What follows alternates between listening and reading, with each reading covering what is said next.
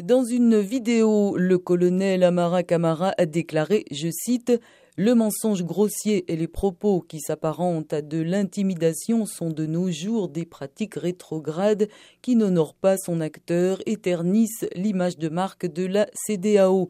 Fin de citation.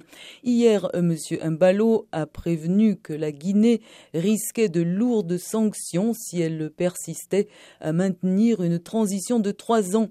Il affirme avoir obtenu, lors d'une visite en Guinée, un accord avec les militaires pour une transition de deux ans, ce que nie le colonel Camara. Ce dernier accuse Umaro Sissoko Mbalo d'avoir des prises de position personnelles, de manœuvrer pour faire prévaloir un candidat de son choix à la prochaine présidentielle guinéenne et d'avoir forcé la main de ses homologues ouest-africains pour la tenue d'un sommet en dehors du continent.